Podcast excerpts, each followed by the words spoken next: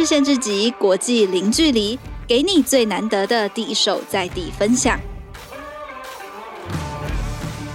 各位听众朋友，大家好，我是换日线的总编辑张翔一哈。然后今天的我们的老编会客室时间呢，真的是呃适逢世界大事哈，所以我们真的为各位听众朋友直接邀来了呃我个人非常崇拜的俄罗斯专家，这是我所认识真正的俄罗斯专家哈，不是那种呃这个 这个发生了大事以后才突然变成专家的人。那这位强哥呢，他是。我都叫他强哥哈，他其实是呃非常资深的，是我在媒体界的前辈哈。然后他叫裴凡强，裴大哥哈。然后他同时间呢，他在离开媒体圈的时候也呃。曾经长期定居在俄罗斯哈，然后并且在俄罗斯工作了很长一段时间，然后他也是著作等身的作家哈，他呃写过很多在在不管是在新闻界或者是说在这个出版界都很重要的书籍哈，包括他是台湾第一位踏上真母暗杀的记者哈，然后他同时也写了很多关于这个俄罗斯方面的书籍哈，其中有一本很我觉得很有趣，就叫做《这不是你以为的俄罗斯》哈，它的里面有非常多的观点哈，可以说。是跟我们过去这西方的主流，或者是说台湾对俄罗斯的一些刻板印象是非常完全不同的。那我们就来欢迎资深媒体人裴凡强裴大哥来，强哥跟我们大家的这个听众朋友们打个招呼吧。嗨，各位听众朋友，大家好，我是裴凡强。是，谢谢哈。那那个，因为现在真的是啊，就感觉好像 我周边的朋友们都在想说，这个世界大战是不是要爆发了？就因为俄罗斯他现在。他其实就在前天哈，他就是悍然进军乌克兰这样子。那其实他在国际上引发了非常非常大的震撼哈。然后呃，其实我们的强哥他因为他长期居住在俄罗斯嘛，然后他跟乌克兰也有一些。呃，交流这样子，所以他他在基辅的友人哈，其实也也也是把很多现场的照片传给我们台湾的新闻媒体这样子哈，所以呃，我觉得要谈这个议题哈，真的是对我来说的话，真的是没有非强哥莫属的。所以强哥，你可不可以先跟我们听众朋友们大概讲一下哈，就是说现在的这个局势到底是什么状况，然后。我们我们现在现在应该怎么看这件事情哈？就是说，到底发展的是怎么什么样的状况这样子？呃，我觉得现在一切都还在发展当中，是，是，所以任何的预测，以我们这种局外人的角度来看，可能都不是太精准。嗯、我们只能就是摸着石头过河，嗯，等于说随时有什么新的消息，然后随时更新，并且呃稍微。料想一下，也许会有什么样的情况。那今天上节目之前，我得到的最新讯息是，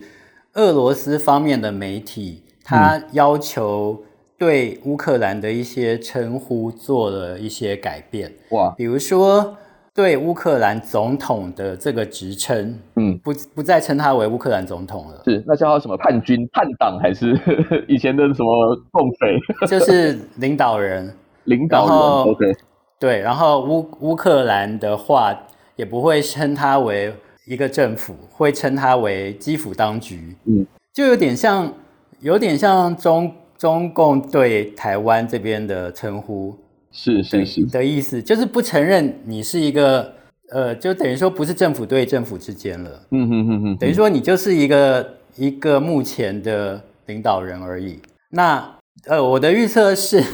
可能可能会朝着扶持一个亲俄的政权来前进。是，这个就是说，因为我们呃不太知道接下来发展会怎么样，但是可以从他那个就从宣战以来，然后他其实也不是正式的宣战嘛，因为他已经不承认对方是国家了。那但是我们可以从一些。得到的资讯是指出，他说他不是占领，然后他是说他要去去乌克兰军备跟法西斯化嘛，哈，那对，那如果说是这样子的话，我们可以从这个他们当局发出的消息，就是俄罗斯这边发出的消息，可以怎么样解读这件事情？你觉得？呃，我觉得这个事情可能真的要往前推，一直推到大家相对来说比较熟悉的戈巴契夫的那个时代。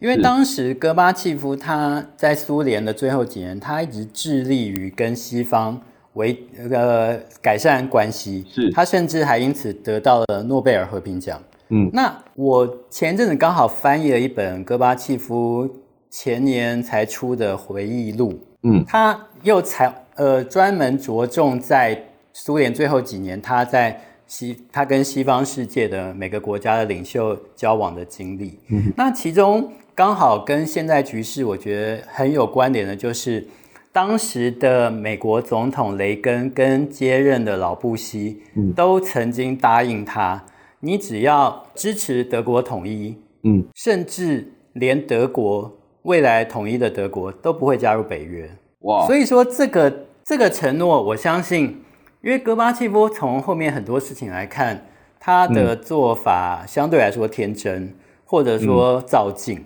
所以，据现在的史料来看，这个是没有签下合约的一个君子协定。嗯哼。所以，总之呢，戈巴契夫在德国统一上面，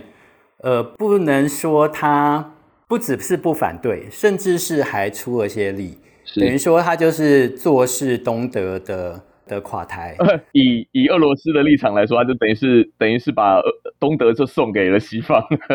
呃，尤其对，尤其是普京当时就是 KGB 在东德的的探员，哇！所以他后来普京他也回忆，他目睹了当时的那种无政府状态，嗯哼，所以他就总总之这些事情都是息息相关的，是。所以因此在戈巴契夫的时候，那时候苏联还在，嗯，但是对于东德跟西德统一后的德国会不会加入北约？嗯，他其实也是在意的。嗯哼哼，那就更不用说现在苏联解体后，对，俄罗斯的地位已经跟苏联不可同日而语。是，那北约又经过了五次的东扩。嗯哼，所以对俄罗斯来说，等于说是不断的受到了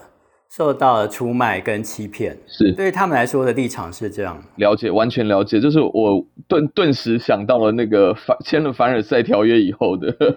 的德国的那个感觉，哇，这这是就确实是这样哈，因为真的就是。他其实现在我们大家在看俄罗斯跟乌克兰之间的战争跟冲突的时候，我觉得他绝对不能用就是说单一事件来解读哈，因为其实就回到刚刚那个呼应刚刚强哥说的，因为其实很多事情它其实是有一个很长的脉络的嘛哈。那那我们回到这个俄罗斯跟乌克兰之间的问题哈，其实他们的冲突也早就不是一一天两天的事情哈，甚至可能可以追溯到一整个世纪以来的问题哈。所以我觉得，我觉得大家我们在看这个问题的时候，或许其实要。我们不管要找要推判，呃，要研判接下来会怎么发展，或者是说要怎么看现在的局势，我觉得其实都要先从过去的这个脉络来找答案嘛。哈，所以我我想说下一个问题就是想请教这个这个强哥哈，就是说如果因为其实你之前也蛮常分析的嘛，就是俄罗斯跟乌克兰之间他们这些这个历史的这个纠葛哈，或者是说爱这个这个恩怨情仇到底是怎么回事？可不可以请强哥大概？就是跟我们分享一下，大概大概我们应该怎么样看这件事情？我我前阵子看到一个影片，就 YouTube 上有人传给我，嗯、说什么千年恩怨，然后我我就回说，一千年来，先不要说有没有这么久好了，嗯，如果有恩怨的话，也是恩大于怨吧。那现在不管是哪一个执政党或者哪一个国家，嗯，都去特别强调怨的部分，了解？我觉得这个。这个反而就是造成大家互相仇视的原因。嗯哼。那乌克兰来说好了，前一阵呃，应该说从他们交恶之后，嗯，开始交恶之后，有一次俄罗斯总统普京他就说，乌克兰它甚至不能算是一个国家，嗯，因为在历史上来说，它的一部分的领土算是东欧，嗯，那还有大部分的领土。像克里米亚这些地方是我们送给他的，嗯哼哼。那西部的部分，过去再不然就是波兰领土，不然就是立陶宛的领土，还有一部分甚至是大家也许都已经忘记的奥匈帝国的领土。嗯哼。所以说，这个国家它之所以后来有今天这样的地位，有点像是列宁他在十月革命成功之后的特殊民族政策。所导致就是把他们拼成一个国家，嗯，因为列宁他一直希望说，在共产主义的这种革命的氛围下，每个民族都可以独立自主，嗯、都可以都可以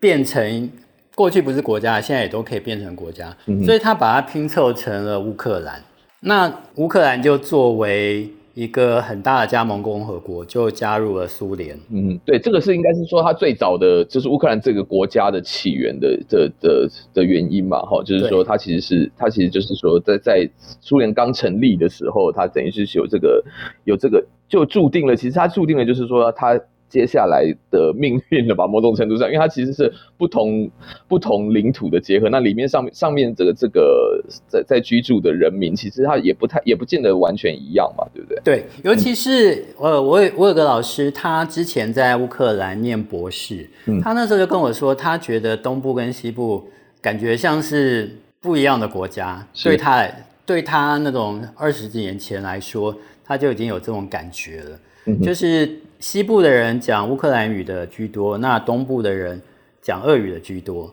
那其实就可以推到今天的情况：为什么乌克兰的东部会倾向要独立加入俄罗斯，嗯，而西部的地方会比较倾向于加入欧盟？其实就是一直往前推，你大概就可以知道这个国家的脉络。对，它今天造成的纷争到底是怎么造成的？嗯。那说到乌克兰跟俄罗斯之间的那个武装冲突嘛，哈，我觉得大家可能会直接联想到在那个二零一四年的那个克里米亚战争嘛，哈，那其实它是某种程度上，也就是说东部跟西部相对来说啦，哈，就是东部跟西部的这个这个意识形态其实是完全不同的。呃，对，克里米亚它又是一个很特殊的例子，嗯，因为当时克里米亚在苏联时代，它是隶属于俄罗斯的，嗯哼，那赫鲁雪夫他本身就是乌克兰裔。那他那个时候执政的时候，为了纪念乌克兰加入 俄罗斯这个大家庭，所以他就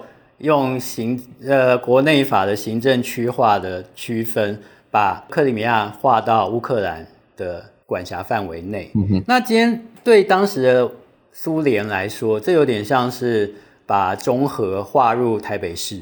就是我们不会分区划分，没什么意见，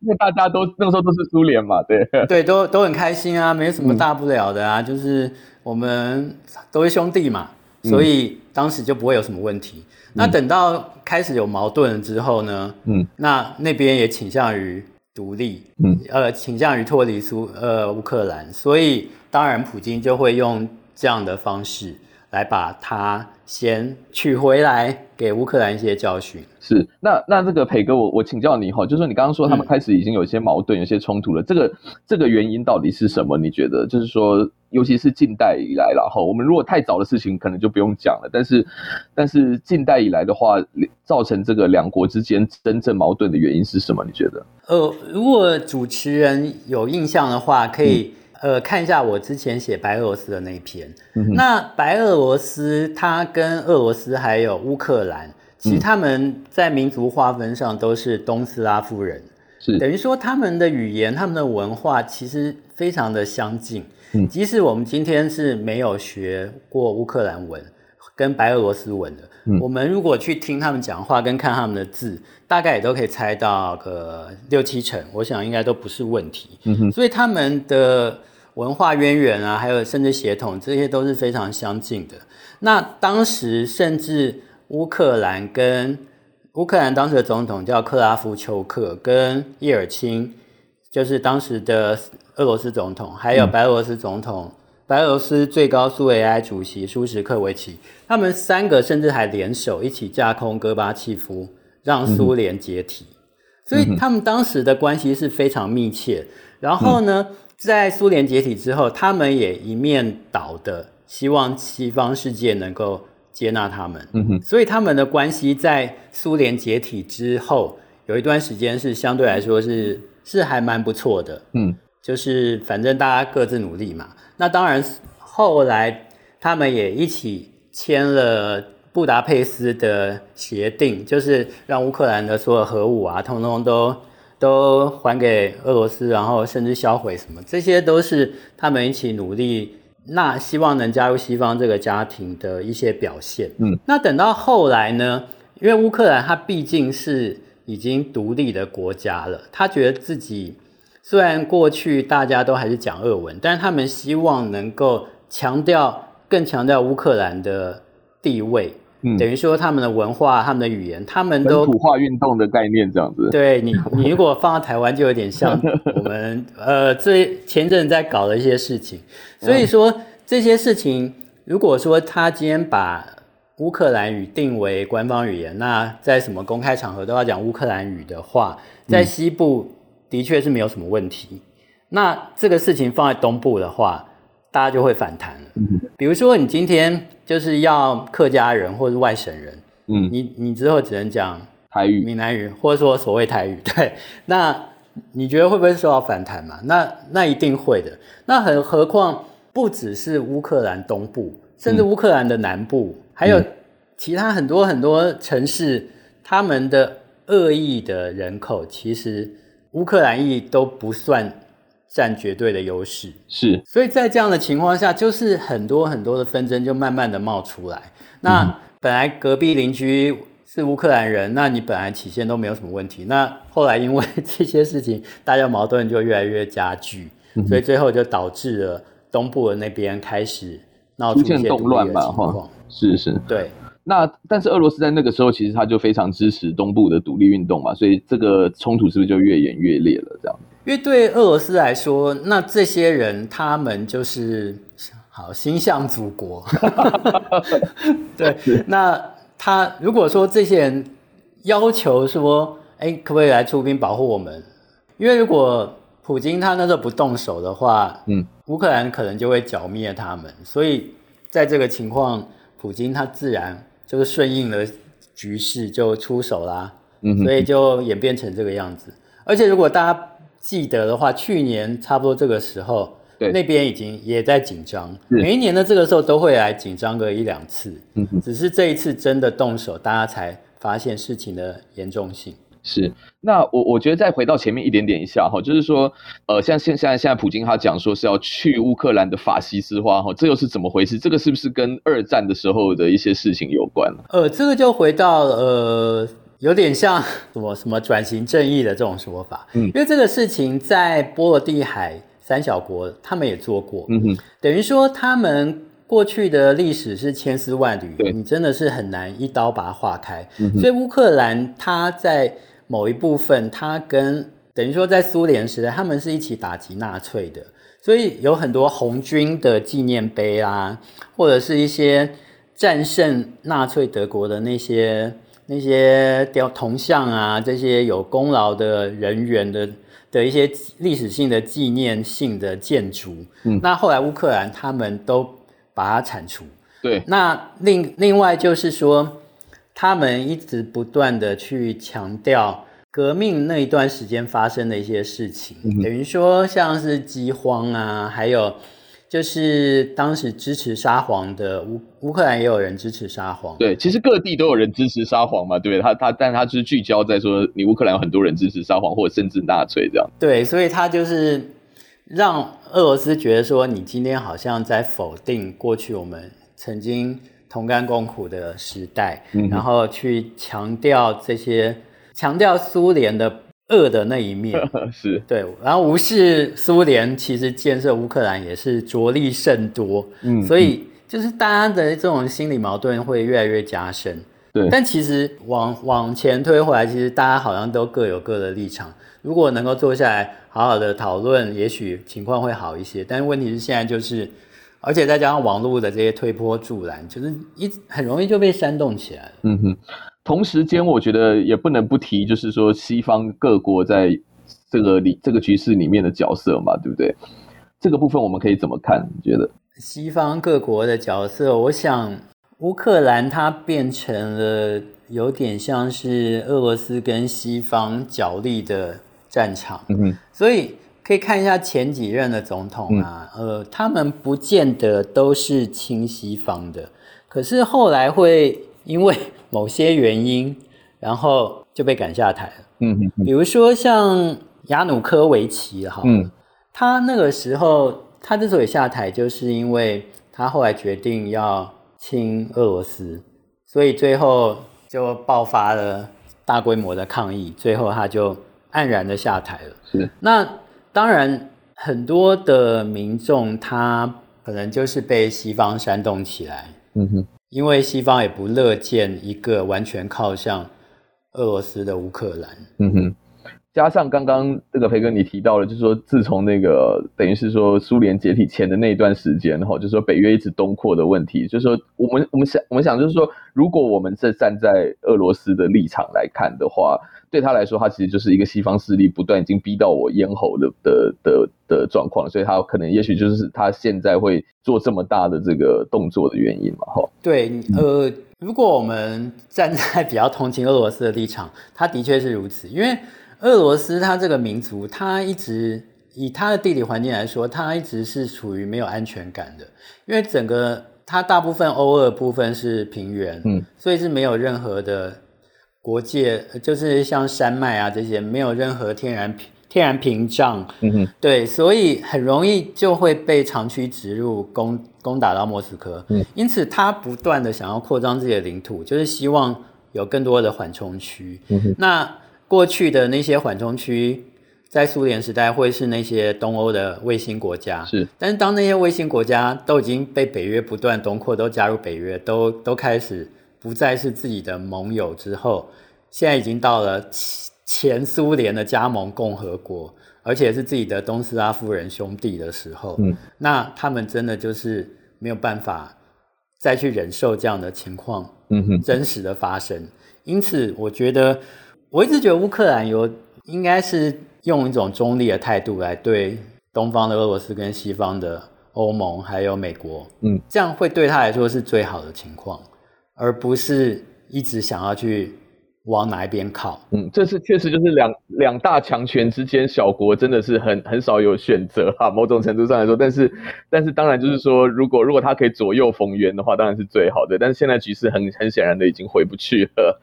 对。我们我们讲到这边哈，就是非常谢谢培哥，大概帮我们简单的分享了一下，就是说这个呃，等于是比较全观的角度来看，他们之间从好朋友到变成就是好兄弟哈，真的是兄弟之邦，变成现在真的已经开打了，然后这真的是我们其实想不太到的情况。好，我们先稍微休息一下哈，我们等下回来继续来看一下，我们现在要怎么解读乌克兰局势，跟他跟我们台湾，甚至说所谓的两岸关系，到底要怎么样来来来看这件事情。好，我们休息再回来，谢谢。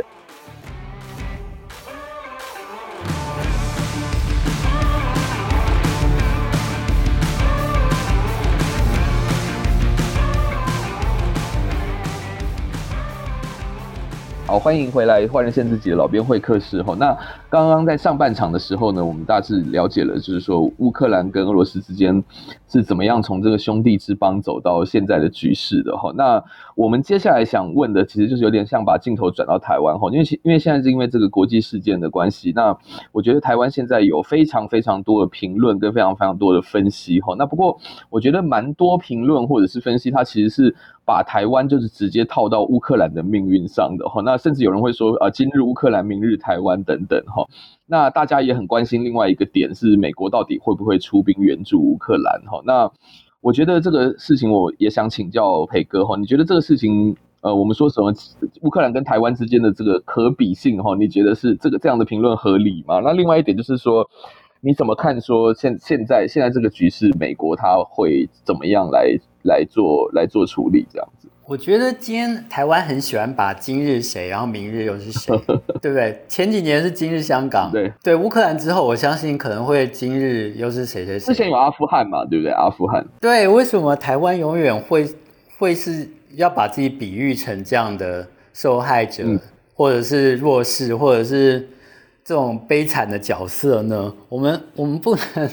有积极面的去看待。一些事情，或者说，我们今天应该说，我们今天从这些事情，很快这些事情马上又变历史，就会变成旧闻了。嗯、我们要从这些过去这些发生的事情得到什么样的教训？我觉得这才是应该要做的，而不是说我今天他们会怎样，我们明天就会怎么样。这个都是非常非常肤浅、非常不负责任，然后非常可笑那种，就是骗骗点阅率的那种标题。是是。哇，你的这个观点非常的强烈。对，因为我觉得台湾跟如果好，你今天如果说今日乌克兰，明日我们不可成为今日的乌克兰，我觉得这样这样这样我肯定。嗯哼哼。那你就要开始分析乌克兰，就像我们前面谈的，乌克兰过去做了些什么？那他如果当时不这样做的话，也许会今天局面不会这样。嗯。那再分析，那台湾现在又做了什么？嗯。我们是不是？有点像乌克兰，那我们要怎么样马上避免成为乌克兰？我觉得这样这样才比较是新闻媒体正确的做法。对，那不是直接给你一个标题。所以那明日今日乌克兰，明日明日就是台湾。那那我们现在要怎么办呢？嗯、媒体也没有提出提出质询政政治人物的的说法呀。嗯哼哼，就是这样很简单就把它带过去了。嗯哼哼，那那就就培哥你的看法的话，你觉得说乌克兰它其实跟我们台湾现在的这个，如果我们要我们要套用这个东西来看的话，哈，那就是我们没办法相比的原因在哪里，或者是说它可能有一些相似之处又在哪边，才会造成大家现在好像有一种非常同情乌克兰的跟支持乌克兰的一种一种气氛。我觉得相似的地方在于大家的文化这方面，还有过去的一些很多历史。都是没有办法切割的，嗯哼，那你硬要去把它切割开来的话，就会造成问题。嗯哼，那另外就是乌克兰，它已经是一个独立国家了。嗯，当时苏联瓦解之后，大家都已经各自独立了，所以乌克兰是个国家，这个在国际法上也已经是受到普遍的承认。嗯哼，那今天你说我们的宪法还是大陆的宪法来说好了，就是。所谓的一中宪法，嗯，那如果以国内的角度来说，哈，它我是认为不至于会出现今天这样的情况，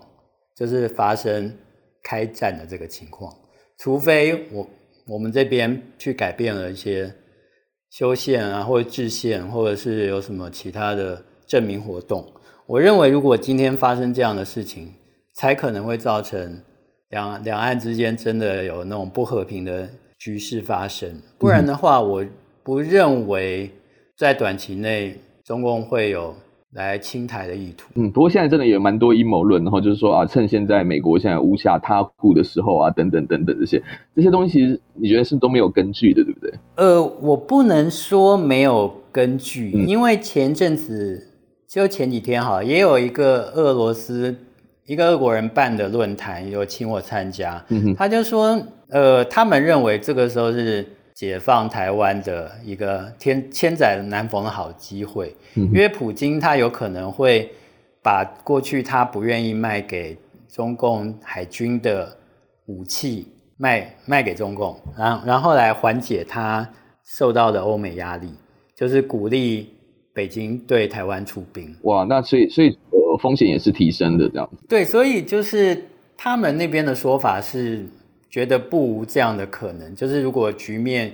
更加失控，嗯，更更没有办法预测的时候。但是我就问他，我说如果今天这些武器通通交给解放军，但这也需要一段时间，解放军不是说拿拿了马上就可以来打，对，对不对？当然，当然。所以我觉得没有这么容易。发生这样的情况了，嗯哼，还没有到这么不可收拾的地步。了解。那另外就是现在局势都还在走嘛，那欧盟那边当然是不希望在自己家里打仗。那美国的话看起来也是仅止于经济制裁，所以俄国说实在的，这么多年来已经被经济制裁。倒没有什么感觉了。以前我在那边工作的时候，我就感觉到经济制裁啊，因为 美金跟美金根本就汇不进来，我的账号是被冻结的，所以他们的日子也就是这样过了。那就是看看这这个制裁会有严厉到多大的地步吧。是，所以所以就你的判断，也是美国很难很不太可能会有再有下一步的举动啊？我认为是这样。哇，那那这样的话，其实。呃，我我觉得我就回头来看哈，就是说现在因为大家呃，我觉得我觉得以台湾的舆论来说的话，是非常同情甚至支持乌克兰的嘛，哈，在这个两造冲突之间，那可是我也听到就是说另外一个说法哈，就是说其实乌克兰他为了他那个时候为了要制衡这个俄罗斯嘛，哈，那他其实他是跟中国反而是走得很近的哈，那这一块其实我觉得国际关系或者是尤其谈到地缘政治的话，永远是这样子，它其实是一个很复杂的。的的这个多边的关系哈，它可能不是一刀切的，就是说啊正义或邪恶的一方，或者是说呃挺中或反中这样子这种二元的论述嘛，哈。那不过我们现在应该怎么看哈？那比如说，就是说以台湾来说的话，我们到底应该你会怎么建议？比如说我们政府在外交的这这方面，我们这个时候应该要做怎么样的表态呢？建议政府应该怎么表态啊？我觉得，我觉得现在就是现在的意识形态都已经太太重，嗯，所以你说要有什么样的很大的转变，嗯，目前看起来好像。好像有点难，嗯。嗯，只能说大家要有避险避险的那个的觉悟就是了，不要说不要说我们今天觉得说美国一定会来支援，嗯，或者是美国一定会挺我们，还有民主国家都会站在我们这边，嗯，我觉得不要抱持这样的想法，基本上台湾就会比较安全。因为如果你一旦认为说我有恃无恐，我可以不断的试着去踩红线，最后可能就会像乌克兰那样，就是、嗯、就是突然有一天发生了这这样的事情，这个这个就是其实乌克兰之前是可以避免的。好，那我觉得哈，现在的状况，因为既然已经发展成这样之后，我觉得其实大家也非常，就是我觉得有点不知所措的原因，也是说。就像你刚刚讲的嘛，哈，就是哎，不是一一个一个主权国家已经直接遭到这个人家的进军了，哈，而且是而且是一个强权，那所以所以大家很好奇的说，那现在到底发生什么事？为什么为什么美国甚至就是说，您刚刚提到，就是为什么连欧洲各国北约没有没有人伸出援手的感觉？这到底又是什么原因？我认为基本上美国的信用已经不像过去那么的，等于说它的信用有点破产，因为。大家呃都可以看到，美国它注重的自己的利益远胜于其他的什么民主国家，什么世界警察以前叫做世界警察嘛，对不对？但现在早就就不是这样子了，是吧？对，就是大家发现它其实蛮自私自利的。那今天也不用在这边特别去强调说，今如果今天局面演变成欧战的话，那美元啊，还有其他石油啊，或者更多原物料。会有什么样对美国有利的情况？我觉得那个在金融界那些都已经讨论很多了。那欧盟那方面，他第一个先不要管经济层面好了，他们要在你家里打打架，你愿意让两个两个人来在你家里打架吗？那砸破东西啊，然后你家里被烧了啊，房子毁了，这些找谁来找谁来买单？最倒霉的就是欧洲自己嘛。那。他们当然会尽可能的希望这些事情不要去发生。那另外一方面，他们在过去也看到了双方之间都已经尝试过很多很多努力，包括二零一五年的明斯克协议，嗯，就是说让乌克兰承认那个顿内茨克还有卢甘斯克它的的自治地位，高度的自治。那他们两国还是等于是乌克兰的领土，然后不独立。那前阵子又发生了这些交火的情况，那就有点像是乌克兰片面的撕毁了这个明斯克的协议，嗯哼，所以后来演变成一些今天这种难以收拾的情况，所以他们应该也看得到很多事情之前其实是可以预防的。那乌克兰它有点有点 失控了，等于说他。他在自己实力不如人的情况下，应该是避免去让局势升温。嗯哼，尽管尽管自己可能会在短期间内感觉好像吃了亏，但是以长久来看，这样会是比较好的情况。以拖待变的概念，这样子。对，就是至少不会出现俄罗斯直接承认这两个地方的独立地位这种尴尬的场面。像我们再往前推一下，二零零八年的时候，乔治亚也是趁着。北京奥运的时候，想要收回他的失土，嗯哼，就是自自己自己宣布独立的那两个地方，南奥塞梯跟阿布哈兹，结果就是跟俄罗斯打起来，最后这两个地方俄罗斯也是承认他独立了。所以其实，在上个礼拜普京宣布要要去这两个地方维和之前，我就猜到最后会先承认这两个地方的独立地位，后来再看。要怎么样去处理下一步？是，所以就培哥，你对俄罗斯的在在俄罗斯居住过这么长时间后，你对他们的了解，就是呃，这一次他们因为对俄罗斯来说，他要对乌克兰发动战争，其实某种程度上也是冒着非常大的风险吧。好，那所以。所以这个事情你是怎么看到？他到底是怎么以从俄罗斯的角度来看的话，他到底是走着走到这一步了？为什么为什么非要动武不可呢？因为就是就战争来说的话，通常是是有害无利的嘛。对，不管对两造双方，就算实力上有差距，也是也通常也是所有的这个执政者会尽量避免的事情吧。好，那为什么普京还是就是决定就是要动武了呢？呃，普京他这个人，他他的人格特质，我觉得就是果断。并且他不怕打仗。我可以回想一下，当时我在莫斯科读书的时候，那个俄罗斯的那种无政府状态，真的是到了他上台之后，才把整个国家整顿起来。所以他这个人，他是铁腕作风，我觉得是我毫不怀疑的。嗯，他，我觉得他会为了维持他心目中的。神圣神圣俄罗斯的地位，而做一些我们比平常比较难以想象或难以预测的事情，像这次打仗也是，就是可以回溯到他所经历过的，从苏联从一个世界跟美国平起平坐的强国到解体，到到最后被人家视为那种二三流的国家，他我觉得他他想要洗脱。见血这些的耻辱，所以今天当北约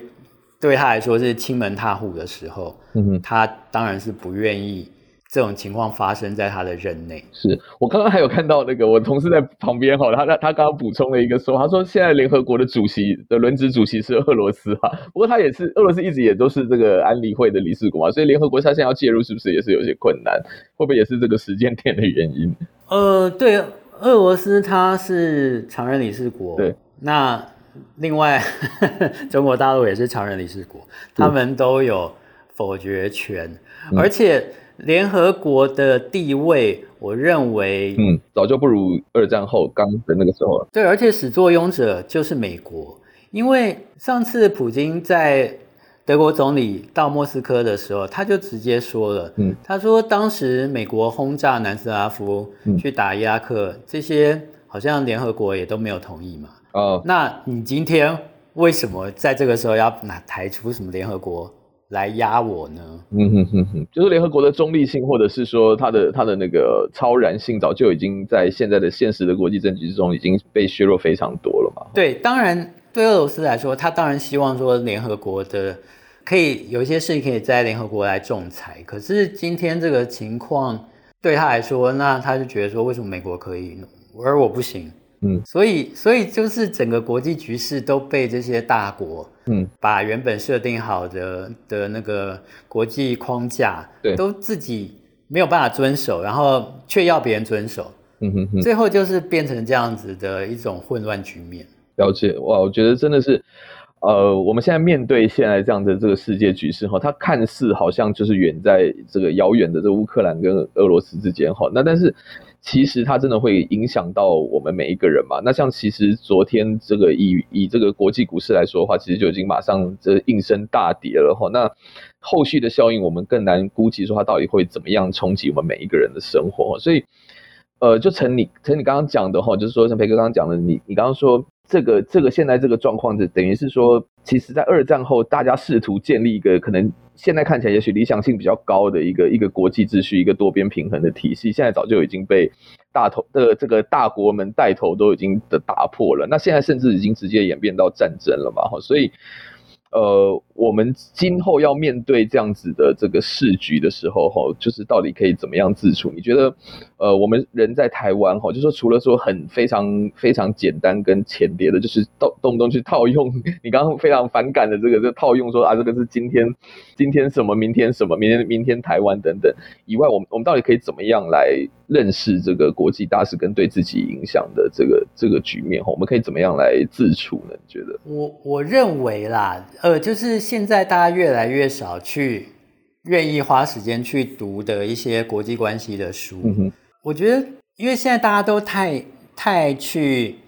轻太轻易的去看什什么懒人包啊，或者是直接上 YouTube 看一个 YouTuber 他来什么三分钟让你了解乌克兰，嗯，这这一类的东西，所以你你会不愿意去思考这些事情到底是怎么发生的，然后就去跟着别人的的观念去走下去了。嗯，我觉得这是台湾现在比较严重的问题，就是我相信在可能过过年的时候，好了，大家大部分的人可能不知道乌克兰到底在哪里。嗯哼，他们想要想到乌克兰，大概就是乌克兰新娘。嗯，乌克兰的妞很正，大概是大概是这方面的的一些观感，或者是瑞莎，大概是这样子吧。嗯，那直到最近才突然跳出来说，啊，乌克兰怎么样怎么样？这个我觉得都都不是正确的去看待国国际关系的。的事情，嗯、那事实上，世界上很多很多后来发独立成功的例子，我觉得这个也是台湾可以去去涉猎的部分啊，比如说那个南苏丹啊，比如说 比如说东帝汶啊，嗯，他们都独立成功了。那台湾如果真的想要往这方面走的话，不妨去多研究一下这些地方成功的例子。然后看看昨日东帝汶，今明日台湾，这样不是很好吗？就是你今天国际关系，你没有办法马上马上的去让你很快的速成，嗯、哼你这个真的是要多方面的去多方面去研究，多多去接受各各式各样的资讯才行。嗯、像今天我们对乌克兰的情况，大部分的的来源都是欧美，嗯、那。台湾的乌克兰人跟波兰人，还有一些东欧的的留学生或者是侨民，他们要到莫斯科驻台北办事处去抗议。嗯哼，那我们大部分在台湾的记者大概就会去报道这些事情，然后去访问这些人。那他们的看法当然就是一昧的去谴责俄罗斯。但是我相信，对这些抗议者来说，好了，他们大概也不会去思索到。过去发生的纠纷，还有一些大家尝试要努力解决的途径，到底最后怎么演变成到这一步？就是说，完全的一昧谴责跟一昧的去袒护，我觉得这都是在国际关系上来说是比较不好的状况。而今天台湾却一再的去沿用，这个是非常非常希望未来可以。可以改善的状况，希望《换日线》播出之后，能够让大家用多种角度来思考。是，因为确实是，呃，就就我们来看了哈，就我我我我现在先先强调说，这是我个人的观点啊，就是说。呃，我个人来看的话，其实不管怎么样，就是说这国际关系它其实它不会是就是一方说了算了，永远不会是这样子嘛。那某种程度上，它其实也会跟一个国家它自己本身的的实力，或者是说它在国际的所谓影响力，会有非常非常大的关系嘛。那我觉得确实就是说，像像培哥你刚刚讲的，就是说我们看事情的话，如果说你把所有事情都分成二元对立，就是说要。正邪两立啊，或者是怎么样的话，那其实它某种程度上会让你没有办法去正确的认知说，到底到底这个现实的国际局势是怎么演变至今的哈。但是，但是我觉得另外一方面的话，就是就是发动战争或者是说侵略的这一方，它某种程度上一一就就就我们来说，就是说，如果我们还相信所谓的普世价值的话，它很显然的也不是一个。应该要应该要大家要去推崇的举动嘛，好，对，所以我我觉得是说，我们要思考是怎么样在达到公益的前提之下，也能避免战争这样子。我觉得这个可能才是最复杂跟最难解的。那他某种程度上会必须要对国际局势有非常深入的了解，跟做出非常正确的判断嘛。好，那这些东西都不是说啊，你是你是邪恶的，然后我是正义的，所以怎么样怎么样这样就可以解决的事情。我我觉得同意，但是。